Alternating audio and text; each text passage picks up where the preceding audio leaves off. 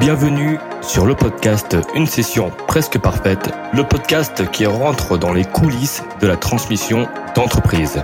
L'objectif Aller à la rencontre de dirigeants qui ont vendu ou qui ont tenté de vendre leur entreprise, mais également échanger avec des avocats d'affaires, des investisseurs, des conseillers en session d'entreprise pour obtenir toutes les clés de réussite d'une telle opération. Je suis Eliade Samoun et je suis conseiller en session et financement d'entreprise.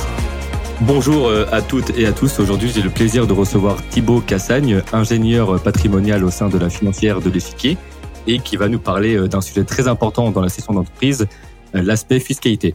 Bonjour Thibaut. Bonjour Eliade. Thibaut, merci beaucoup d'avoir répondu à cette invitation. C'est un plaisir de te recevoir. Donc l'idée, c'est de parler de fiscalité. Mais avant de commencer à rentrer dans le concret, est-ce que tu peux te présenter à nous et nous dire ce que tu fais? Eh bien oui, très rapidement. Donc Thibaut Cassagne, euh, je travaille au sein de la gestion privée de la financière de l'échiquier et j'ai la chance euh, d'avoir en charge au sein de cette belle maison le département d'ingénierie patrimoniale. Et en, un mot, mon travail consiste finalement à apporter une expertise patrimoniale sur toutes les problématiques de structuration de patrimoine privé et professionnel, de transmission et puis bien sûr de sessions d'entreprise auprès de nos clients constitués de d'entrepreneurs et de familles. Super. Bah justement, euh, tu as parlé du sujet session d'entreprise. Euh, alors première question, euh, Thibaut, pourquoi est-il important de s'intéresser aux conséquences patrimoniales d'une session d'entreprise? Alors, je ne le dirai jamais assez, mais trop souvent, ces sujets ils sont relégués au, au second rang lors d'une session d'entreprise. Et, or, en fait, ils doivent avoir leur importance, car une mauvaise organisation ou une mauvaise structuration patrimoniale euh, lors d'une session, ben, ça peut avoir des conséquences lourdes euh, pour un chef d'entreprise euh, post-session. Et, la clé pour une session d'entreprise réussie en matière patrimoniale, c'est bien sûr de l'avoir anticipé. Alors, ce sur quoi il est important d'insister hein, euh, face à un entrepreneur qui cède son entreprise, bah, c'est d'avoir en tête que c'est quand même un événement qui est très marquant pour lui, puisqu'il va transformer son patrimoine professionnel bah, par un produit de cession. Et ça, je peux vous assurer qu'un chef d'entreprise, il n'est pas toujours préparé à ça. Et avec aussi toutes les conséquences associées. Et j'entends par là aussi euh, la dimension psychologique d'une session qui est très souvent occulté d'ailleurs. Alors que lorsqu'on est face à un entrepreneur euh, ou euh, une chef d'entreprise, bien sûr, euh, qui cède et que la cession intervient avant départ en retraite, eh bien, bien souvent, on sait qu'on y a consacré une partie de sa vie, beaucoup d'investissements personnels, et puis on sait qu'une session, c'est aussi un peu la fin d'un statut social.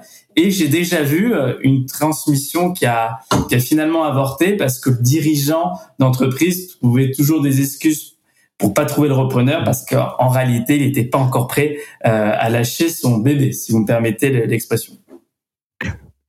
Et exactement. C'est vrai que c'est euh, ça demande une grande préparation. Et de par ton expérience, Thibaut, selon toi, quel est le, le, temps de préparation idéal pour justement euh, bien paramétrer tous ces aspects-là et euh, optimiser de la meilleure façon et surtout être prêt psychologiquement parce que comme tu l'as dit, c'est c'est un événement très marquant au sein de de la vie d'un chef d'entreprise. Eh bien, idéalement, c'est quand même d'essayer d'anticiper la, la, session de 12 à 18 mois. Et, et, et ça, c'est quand même assez important de, mmh. d'essayer d'avoir euh, ce temps de, devant nous parce que ça permet d'initier euh, certaines dispositions et puis bien de se poser sur l'anticipation de, de la transmission. Bah, tout à fait. Et on en vient justement à la deuxième question. Et comment toi, euh, en tant qu'ingénieur patrimonial, euh, voilà, quelle est plutôt ta démarche euh, quand tu es face à un dirigeant euh, qui est en phase de session d'entreprise? Alors, en fait, ce qui est important, euh, c'est d'abord de nous solliciter en amont de la session, car on, l'a dit tout à l'heure, euh, c'est important d'avoir un certain délai, et parce que c'est vrai que c'est toujours un peu frustrant quand euh, nous, euh, conseil en, matière de patrimoine, on nous sollicite post-session parce qu'en réalité, le conseil patrimonial, il a une valeur ajoutée importante, bah, notamment si on anticipe avant la session. Ce qui est d'ailleurs le cas dans, dans beaucoup de domaines où, l'anticipation, c'est finalement la clé.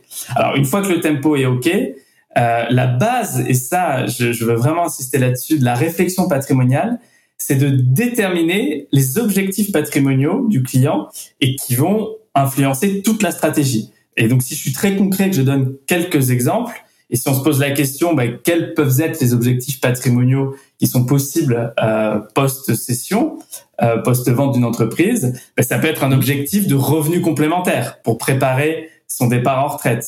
Ça peut être un objectif de transmission. J'ai envie de profiter de la vente pour réaliser des donations. Je peux avoir un objectif de réinvestissement. Je cède et je réinvestis dans de nouvelles sociétés. On le verra peut-être très brièvement tout à l'heure. Il y a peut-être un dispositif qui est, particulièrement intéressant. Je peux aussi me dire, je cède et j'ai un objectif patrimonial, j'ai des objectifs patrimoniaux finalement de constitution de patrimoine. Donc j'ai en fait une volonté de capitaliser euh, mes revenus au sein d'une société euh, patrimoniale. Donc voilà un peu une liste qui est évidemment non exhaustive euh, d'objectifs patrimoniaux qui vont encore une fois de plus influencer toute la stratégie. Bon bah très bien, c'est euh, c'est justement euh, l'essentiel aussi de, de l'anticipation. Euh, mais est-ce que tu te retrouves de plus en plus euh, Est-ce que tu constates quand même un changement d'habitude de la part des chefs d'entreprise qui maintenant s'intéressent davantage ou du moins s'intéressent en amont du du processus de session Comment comment tu ressens les choses de ton côté? Ce que je ressens les choses, c'est que je constate que les entrepreneurs cèdent de plus en plus tôt et, et, et que euh, on, bah, et c'est tant mieux hein, et on observe des entrepreneurs euh, qui ont euh, en fonction des secteurs très rapidement euh, arrivé à, un stade de, de, de maturité et, et, de session. Et, puis à côté de ça on a évidemment toujours les sessions classiques on va dire avant départ en retraite euh, de sociétés euh, plutôt familiales. Euh, donc un peu, c'est un peu les, les, deux profils qui se qui, qui, qui, se dessinent. Très bien. Donc tu as euh, tu as parlé aussi euh, donc de définir les objectifs patrimoniaux euh, dans les deux cas de figure, hein, départ à la retraite ou justement départ pour peut-être sécuriser son patrimoine et développer d'autres projets.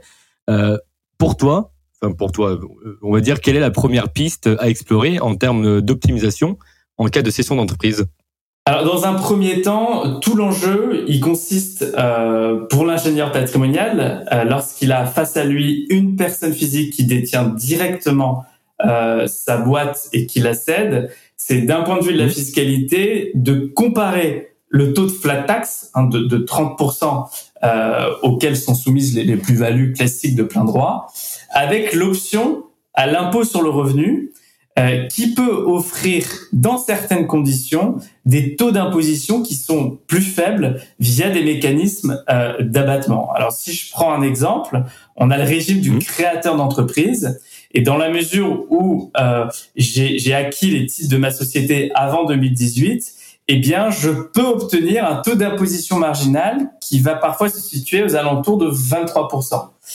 Et alors évidemment, dans ce cas, le, conseil euh, doit apporter quand même une attention particulière parce que pour avoir ces régimes de créateurs d'entreprise, il faut quand même euh, vérifier et répondre à, certaines euh, conditions et, vérifier l'éligibilité de, de, ce régime. Et pour terminer là-dessus, très concrètement, pour ce régime de, de, créateurs d'entreprise ou qui est dit PME nouvelle qu'on trouve dans le jargon du, du bulletin officiel des impôts, bah, la principale condition, il faut que le chef d'entreprise il ait créé sa société ou qu'il ait acheté des titres d'une boîte qui, au moment de l'acquisition, avait moins de 10 ans.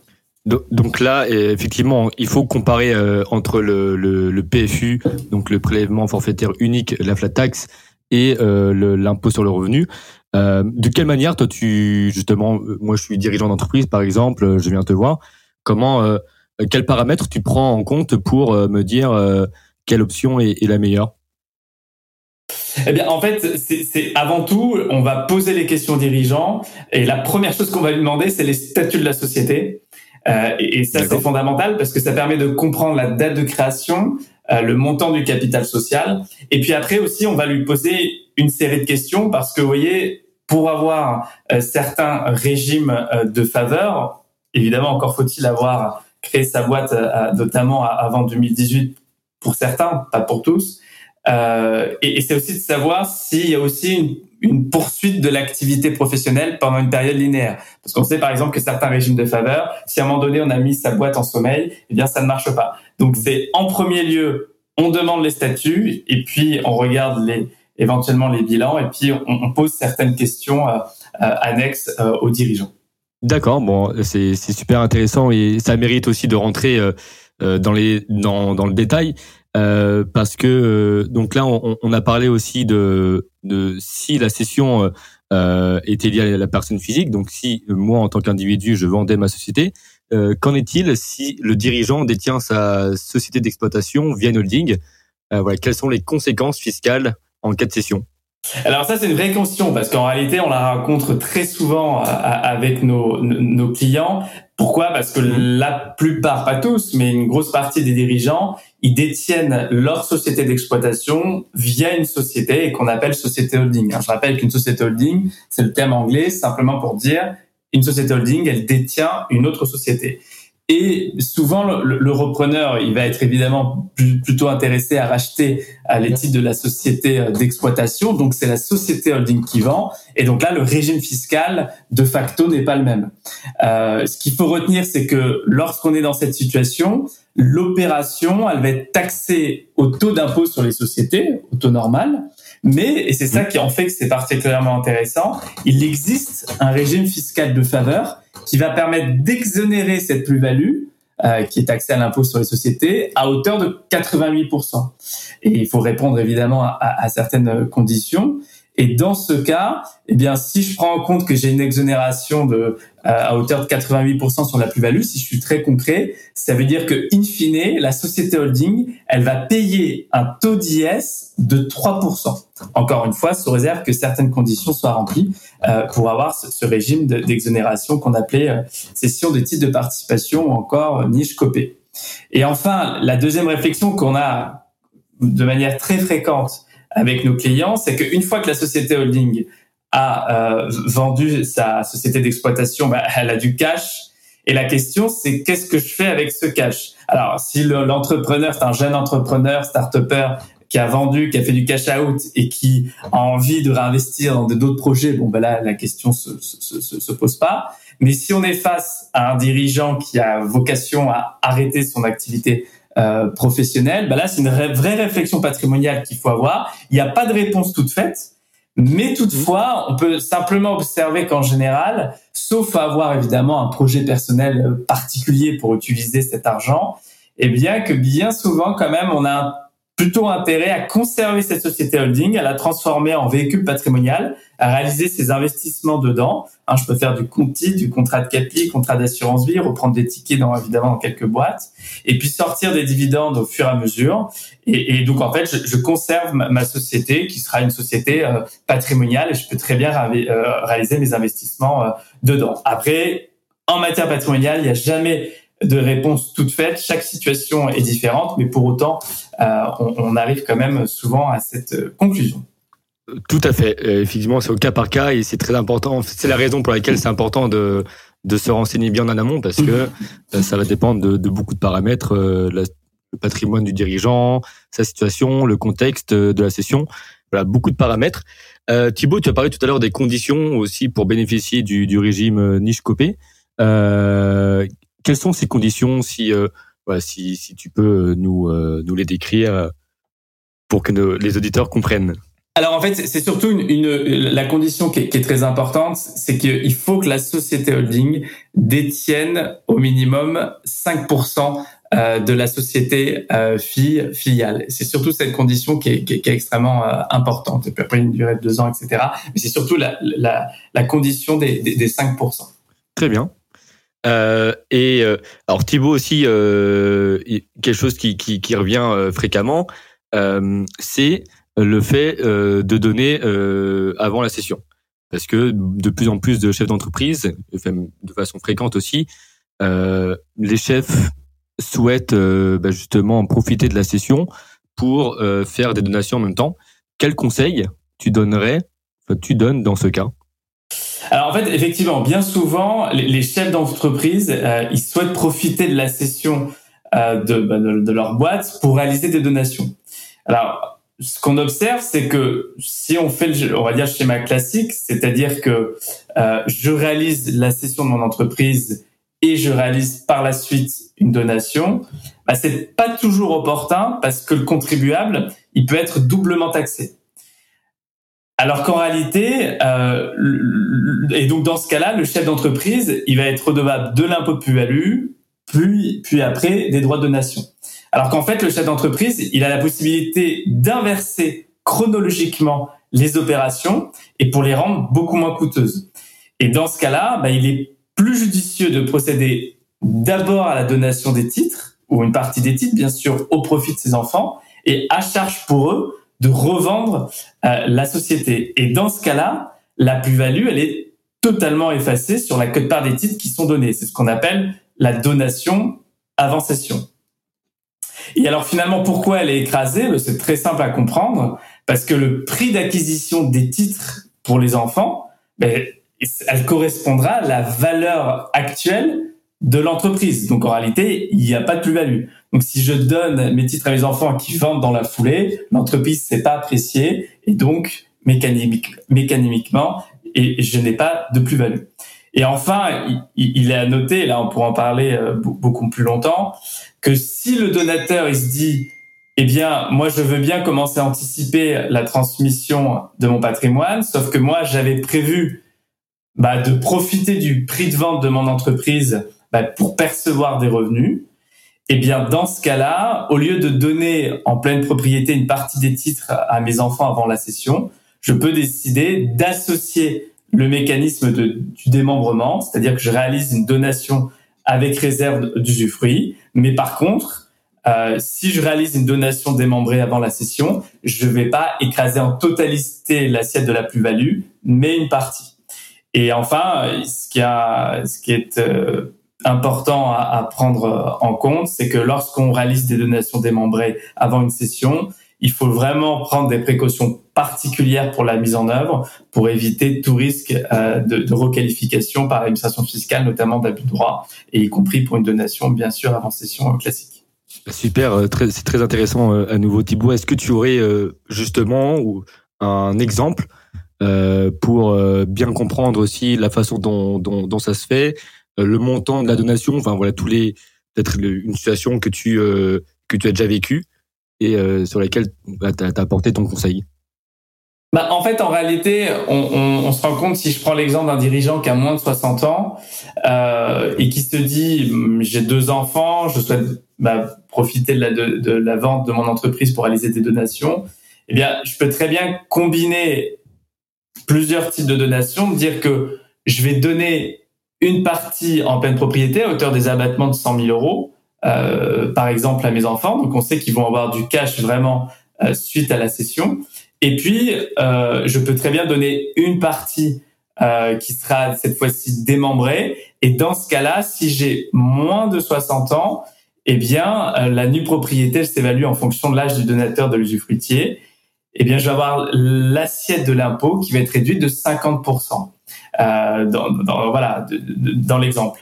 Et, et, ce qu'il faut euh, aussi conserver euh, et, et, avoir pour mémoire, c'est que euh, lorsqu'on est face à des dirigeants qui souhaitent réaliser des, des, des, des donations pour profiter de la session, ben, je peux très bien combiner euh, plusieurs plusieurs modalités de session. Je peux très bien faire une session classique pour une partie, donner en pleine propriété euh, pour une autre cote-part, parce que j'ai quand même envie que mes enfants aient de la pleine propriété, euh, admettons, d'argent pour euh, faciliter des projets immobiliers. Et puis, j'ai compris l'intérêt d'anticiper la donation. Donc, je, je peux donner une partie en donation démembrée. Je prends l'exemple, j'ai moins de 60 ans, ça permet de réduire l'assiette taxable de l'impôt de plus-value de 50%. Puis, je rajouterais que le fait de leur donner des, des titres en pleine propriété, si je le couple avec des donations démembrées, ça permet aussi aux enfants de payer un petit peu l'impôt de, de plus-value. Donc il y a, y a, un petit calibrage euh, à mettre en place. Et, et, est-ce que euh, les donataires peuvent être euh, euh d'autres d'autres proches euh, si le dirigeant n'a pas d'enfant qui peut qui peut être Alors, donataire oui, alors dans l'absolu, c'est possible. On peut réaliser des, des donations euh, à toutes les personnes que, que l'on souhaite. Hein. Il n'y a, aucun obstacle par rapport à ça. Le seul obstacle qu'on va avoir par la suite, c'est l'obstacle fiscal, parce que lorsque je donne à mes enfants, j'ai un abattement de 100 000 euros. Mmh. Euh, si je donne à un tiers, je peux avoir un taux d'imposition euh, très confiscatoire, jusqu'à 60% euh, Et donc là, forcément, c'est pas toujours euh, vu dans la pratique, sauf après évidemment tout dépend de la situation. On peut très bien décider de donner euh, à un neveu, à une nièce. Bon, mais il y aura un taux d'imposition, un frère, un sœur, il y aura un taux d'imposition plus faible, mais c'est quand même euh, dans l'absolu c'est possible. Mais ce qu'il faudra, euh, il faudra être prudent. Il faudra pas non plus que le, le, le taux d'imposition de la plus-value euh, enfin que le, le, taux d'imposition de la donation soit plus fort que le taux d'imposition de la plus-value, parce que sinon là c'est dommage et ça n'aura pas vraiment l'effet escompté. Bah top. Euh, donc là aussi, on, on, a parlé tout à l'heure. Enfin, tu as parlé tout à l'heure de si euh, c'est la holding qui vendait euh, la société d'exploitation. Euh, par exemple, si le chef d'entreprise vend son outil professionnel, par exemple, mais qu'il souhaite réinvestir une partie de son produit de cession, est-ce qu'il n'y aurait pas un cadre fiscal peut-être plus adapté? Alors oui, il y a vraiment un cadre fiscal qui a été mis en place et, et qui permet en fait d'éviter le paiement de l'impôt au moment de la cession. Et en fait, le, le, législateur, il a offert la possibilité aux dirigeants, avant la cession, d'apporter ces titres à une autre société, qu'on appelle société euh, holding, qu'il va contrôler. Et dans cette situation, une fois que j'apporte mes titres de la société euh, opérationnelle que je détiens en direct à une société holding, le fait de l'apporter, eh bien, l'impôt de plus-value, il va être simplement constaté au moment de l'apport. Et donc, en d'autres termes, cette plus-value, elle sera pas exigible immédiatement lorsque la holding va céder les titres, sous réserve que certaines conditions soient respectées, notamment d'une valeur identique euh, de la valeur au moment où j'ai apporté et au moment où la holding vend les titres. Et, et, en fait, ce mécanisme, il permet donc de différer, voire de neutraliser à terme cette imposition euh, si on, on, respecte les différentes contraintes du dispositif. Et, et c'est surtout que si le dirigeant, il apporte les titres de la société et qui cède dans la foulée dans les trois ans, il aura l'obligation de réinvestir 60% du prix de vente euh, dans des activités euh, économiques. Donc c'est ça qu'il faut bien avoir euh, en tête. Euh, si j'apporte les titres de ma boîte et que je cède dans les trois ans, eh bien j'aurai l'obligation de réinvestir 60% du prix de cession euh, que j'aurais euh, euh, auquel j'aurais vendu dans des activités économiques. Donc en fait, si on comprend bien, j'ai une, vraiment j'ai une neutralité euh, fiscale et donc ce dispositif, il a été mis en place pour accroître bah, de manière indirecte la capacité de réinvestissement du dirigeant. Alors toutefois, quand même prudence avec ce, ce mécanisme, puisque même s'il correspond vraiment aux objectifs de réinvestissement euh, du, de l'entrepreneur qui cède sa boîte, qui a envie de réinvestir, euh, il faut quand même bien alerter le, le dirigeant que s'il met en place, euh, notamment de, de manière euh, assez importante une grosse partie euh, de, de, de, son produit de, de cession, eh bien quand même prudence parce que l'idée c'est pas quand même perdre euh, l'équivalent de l'impôt qu'on n'a pas payé euh, dans de mauvais investissements économiques qui, in fine, euh, euh conduiraient à avoir une, une perte financière. Euh, alors certes, j'aurais pas payé d'impôt, mais en réalité, j'aurais réalisé de nouveaux investissements dans des boîtes qui malheureusement m'auraient généré une opération négative. Donc c'est un très beau dispositif, mais aussi manié avec prudence, notamment sur les dirigeants qui partent à la retraite on peut très bien faire une partie d'apport session. Donc j'apporte une partie de ma boîte à une société holding et puis le reste, je fais une session euh, classique. Donc là encore, il y a vraiment du sur-mesure, pas de réponse toute faite. Euh, mais faire quand même des opérations qui correspondent à, à, à une réalité euh, au-delà de l'avantage fiscal qu'on que, qu'on a, euh, qui, qui, est offert par le régime. Si j'ai un entrepreneur qui est face à moi et dont son objectif c'était vraiment de réinvestir une partie de son produit de cession, eh bien très bien, j'en profite si c'était pas vraiment son objectif, c'est vraiment à, prendre avec prudence. Qu'entend-on par euh, parce que tu as parlé justement de réinvestissement euh, dans l'économie, enfin dans les activités économiques. Qu'entend-on par euh, activité économique Qu'est-ce qui est inclus dedans? Alors, ce qui est inclus dedans, c'est que euh, le législateur, il va distinguer quatre euh, quatre situations. La première, on me dit que pour que ce, report, cette neutralité fiscale euh, bah, continue à, à, s'actionner, eh bien, il faut que je réinvestisse dans des sociétés opérationnelles. Et j'ai plusieurs manières de le faire. Soit je participe à une augmentation de capital, soit je prends le contrôle d'une société opérationnelle. Quand je dis société opérationnelle, vraiment une activité soit commerciale, industrielle euh, ou que sais-je, agricole, mais ça exclut les sociétés euh, euh, patrimoniales. Donc, soit je participe à une augmentation de capital, soit je prends le contrôle euh, d'une société euh, opérationnelle, ou soit je crée une, une activité d'une société opérationnelle. Et enfin, la quatrième dispositif qui a été offert par le législateur, c'est d'investir dans des fonds qu'on appelle dit FCPR, qui seront éligibles à ce réemploi. Donc très concrètement, je n'investis pas dans une société en particulier, mais je prends des parts dans un fonds qui va être géré par une société de gestion.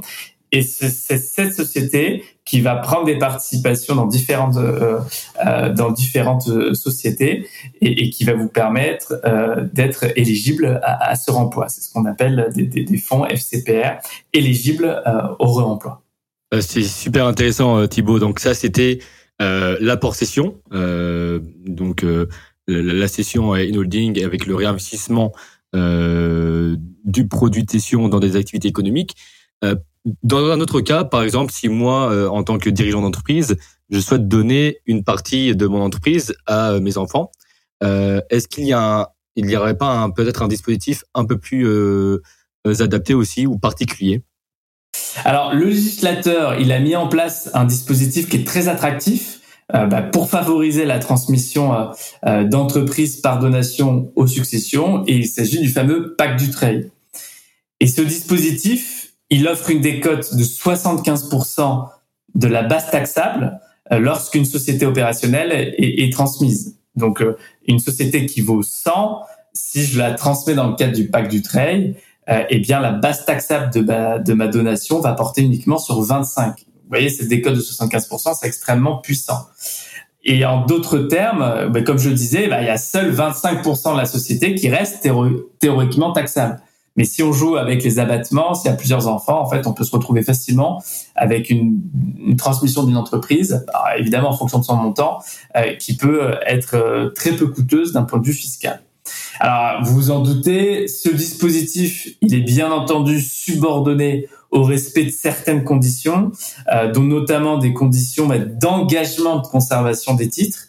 Et, et, pourquoi on a des engagements de conservation des titres? Parce que ce dispositif, il a été mis en place pour favoriser euh, la stabilité de l'actionnariat des sociétés familiales. C'est ce qui, c'est ce qui euh, pêche un peu en France, notamment par rapport à l'Allemagne. Mmh. Et c'est pour ça que ce dispositif a, a, été mis en place. Et le dernier point qu'il faut retenir, c'est que il peut être possible de mettre en place un dispositif du trail, y compris lorsque euh, on est face euh, à, à, des enfants qui seraient non repreneurs. Dans ce cas-là, il faut mettre en place le, pacte avec d'autres personnes qu'on veut favoriser, qui ont des fonctions de direction. Dans l'absolu, c'est possible.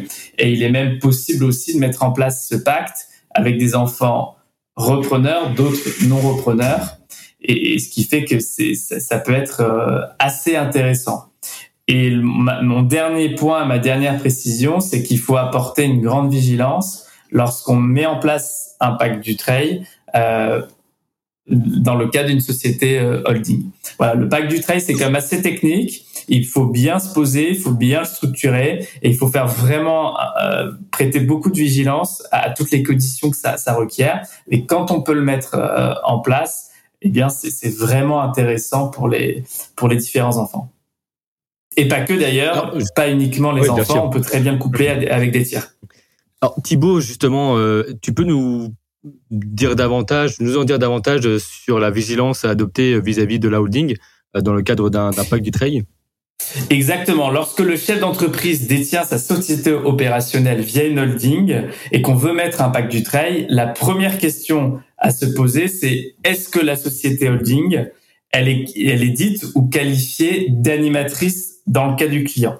Parce que l'idée du pacte du trail, c'est que je peux porter euh, ce pacte sur une société opérationnelle ou sur une holding animatrice. Pourquoi? Parce qu'une société holding animatrice, euh, elle est considérée comme opérationnelle puisqu'elle répond à certaines conditions, notamment d'animer la stratégie, de contrôler la stratégie du, du, groupe.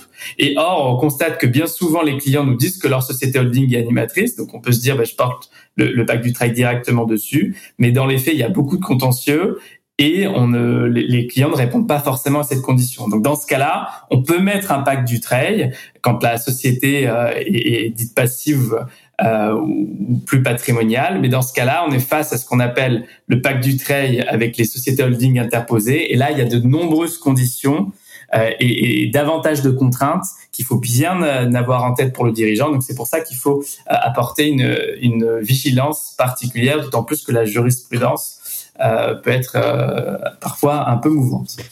Tu as parlé tout à l'heure de, de l'Allemagne, Thibault. C'est intéressant. Quelle est la situation, euh, l'état euh, de la transmission euh, familiale en France et en Allemagne? Alors, en fait, ce qu'il y a, c'est que en Allemagne, euh, c'est surtout qu'on a un, un maillage d'entreprises qui, qui, qui, est différente, et, et, et c'est surtout que euh, dans notre dans notre pays voisin qu'est l'Allemagne, les, les, entreprises sont de, il y a beaucoup plus d'entreprises familiales et qui sont de taille intermédiaire. En fait, ce qui manque cruellement à la France, euh, c'est qu'on a des TPE, des petites PME, mais on n'arrive pas à les conserver de génération en génération. Et, et, et à la différence de l'Allemagne, euh, et, et, qui fait que on a mis en place ce dispositif de pack du trail parce que on sait très bien que si on veut qu'une entreprise se, se, développe, se développe et, et, essaie de grossir sur certains marchés, eh bien, le, le, les sociétés familiales font vraiment partie euh, de, de, cet écosystème d'entreprises pérennes et qui sont vraiment euh, propices à un certain développement. Euh, bon, et puis à cela s'ajoute que d'un point de vue euh, fiscal en Allemagne, c'est pas du tout les mêmes, euh, c'est pas du tout la même fiscalité. Hein. Pour donner un ordre d'idée sur les transmissions en Allemagne, j'ai un, on a un taux marginal en, Allemagne sur, les transmissions de 30% après un après un, des, seuils de, de, de, de 26 millions d'euros. Euh, donc ce qui, fait que c'est vrai que c'est pas tout à fait euh, c'est pas tout à fait comparable. Très bien. Euh, bon, on, va parler maintenant euh, d'argent. Voilà, Thibaut, je suis, je suis, je suis dirigeant je viens de vendre ma boîte. Euh, quelle stratégie de réinvestissement je, je peux mettre en place pour euh, le produit de cession? Alors, avant de parler d'allocation d'actifs ou de produits de placement, euh, il faut d'abord s'intéresser euh, aux, aux, différentes modalités de détention pour loger ce prix de vente. Très concrètement, c'est est-ce que je conserve ce, le, le, prix de vente de ma boîte dans une société patrimoniale? Est-ce que euh, j'encaisse directement le produit de cession dans mon patrimoine privé? Et dans ce cas-là, c'est quelle enveloppe financière je vais choisir? Contrat d'assurance vie, contrat de capitalisation, euh, que sais-je, société civile. Et enfin, quant à l'allocation d'actifs, ce qui est important de, déterminer en amont, c'est le profil de risque et l'horizon d'investissement. Et c'est ça qui va guider euh, l'allocation euh, globale.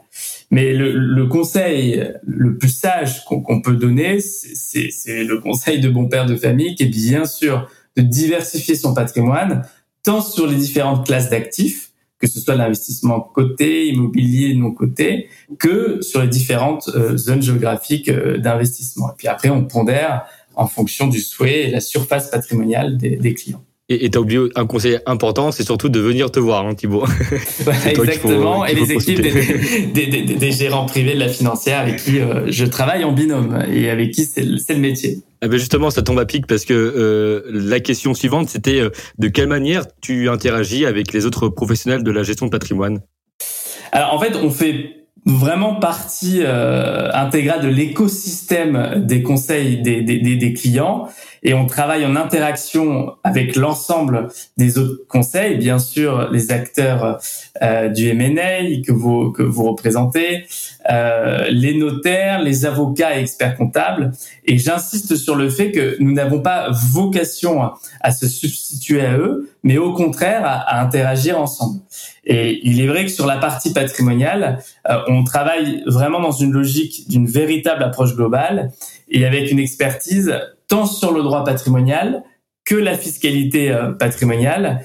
Et, ça, ça nous permet d'avoir une vue d'ensemble à 360 degrés et comprendre les interactions avec les, différentes matières que parfois certains spécialistes euh, vont pas toujours euh, euh, voir et, comprendre les, différentes interactions que, que peut susciter certaines décisions. et enfin, c'est vrai qu'on agit un peu à la manière d'un coordinateur, d'un chef d'orchestre, ben, pour suivre et, et, mise en et pour poursuivre évidemment les, les schémas patrimoniaux que qu'on peut préconiser et, et, et pour euh, euh, suivre la mise en œuvre, puisqu'évidemment, euh, nous ne sommes ni notaires, ni avocats, ni experts comptables, et ce sont eux qui sont habilités à, à mettre en place les donations, les statuts, euh, les créations de, de sociétés. C'est c'est super intéressant. En tout cas, merci pour tout, Thibaut, pour ce, ce, ce, très bel échange. Alors, avant quand même de, de conclure et pour peut-être pour synthétiser, quel, quel conseil, pardon, tu donnerais à un dirigeant d'entreprise qui qui envisage de, vendre? Ben, Le conseil que je peux lui donner, c'est aussi de se poser sur toutes les questions, euh, sur toutes les conséquences patrimoniales que vont pouvoir avoir euh, la session. C'est bien sûr d'anticiper. Le deuxième conseil, c'est se faire un point sur ma situation globale euh, avant la session d'entreprise. Vraiment, euh, me poser avec un conseil sur l'ensemble de mes actifs, euh, éventuellement de mon passif, sur mes objectifs patrimoniaux et c'est vraiment à partir de là que je vais pouvoir mettre en œuvre une stratégie patrimoniale qui sera vraiment euh, efficace euh, et impactante pour le client. Bah, c'est top Thibaut. Merci à toi, merci de, de toutes ces précisions, ces informations qui, qui sont à nouveau très intéressantes. Mais je souligne aussi, et tu l'as très bien fait tout au long de, de notre échange, l'importance de, de, vraiment prendre conseil auprès de, de, personnes qui, qui sont compétentes en matière de fiscalité et de d'optimisation patrimoniale. Euh, donc je pense à, toi Thibaut et à ta, profession. Et, justement, j'ai une petite question aussi qui, euh, m'est venue euh, comme ça. Comment toi tu, sens l'évolution de ton métier de l'ingénierie patrimoniale au service de la session d'entreprise? Eh bien, c'est vrai que je le sens de plus en plus nécessaire pour la simple et bonne raison qu'on a une complexité de la fiscalité, des différents dispositifs juridiques et qu'en réalité, bien souvent, le chef d'entreprise est un peu perdu et ce qu'il a vraiment besoin, c'est d'une approche globale euh, de sa gestion de patrimoine au moment de la session. Et en fait, on se rend compte que le, notre place au moment d'une session d'entreprise, bah, elle est de plus en plus pertinente euh, parce qu'encore une fois, euh, si j'ai pris les bonnes décisions, eh bien, euh, je, pourrais être particulièrement efficace sur mon organisation euh, euh, patrimoniale. Et clairement, compte tenu de la complexité des, sujets, de la pluridisciplinarité des matières que nécessite le conseil patrimonial et, que et aussi des matières qui sont euh, en, constante évolution, bah, plus que jamais, on a besoin d'être accompagné euh, et avec des conseils euh, de confiance et aussi qui puissent aussi interagir avec l'ensemble des conseils des clients. Ça, c'est extrêmement important. Hein, J'insiste là-dessus pour terminer. On se substitue pas ni à, l'avocat, ni au notaire, ni à l'expert comptable. On a vraiment vocation à, travailler ensemble et, à initier des, des, des, schémas patrimoniaux cohérents. Est-ce qu'il y a, euh, est-ce qu'il y a des, des, choses, des, des questions que j'ai pu oublier ou euh, euh, voilà, des peut-être euh, tu souhaiterais euh, ajouter une information en plus ou Non, je, je pense qu'on a été, on a on a brossé un peu à peu près toutes les tous les thèmes que que, que, que je souhaitais que que, que l'on aborde. Donc, merci beaucoup Thibaut à nouveau pour ce très bel échange, d'avoir euh, de t'être livré, d'avoir donné des conseils pour les dirigeants qui envisagent de vendre. Euh, je voilà, si pour tous les, les, chefs d'entreprise qui euh, qui souhaiteraient vendre, je vous recommande de, de, de voilà de consulter euh, et de prendre conseil surtout euh, auprès de, de Thibaut qui saura vous dresser une situation au cas par cas. Thibaut, je te laisse le mot de la fin pour conclure ce très bel échange. Eh bien, le mot de la fin, bah, plus que jamais, pour un dirigeant d'entreprise euh, qui, souhaite euh, céder, bah, qu'il n'hésite pas euh, à aller rencontrer un, conseil qui soit spécialisé sur les spécialistes des, problématiques de, de d'entreprise et de vraiment le, le, voir et, de vraiment faire un bilan patrimonial avec lui, et, ce qui permettra d'initier une organisation patrimoniale efficace avant et post-session. Merci beaucoup Thibaut et à très vite surtout. Merci à toi Eliane.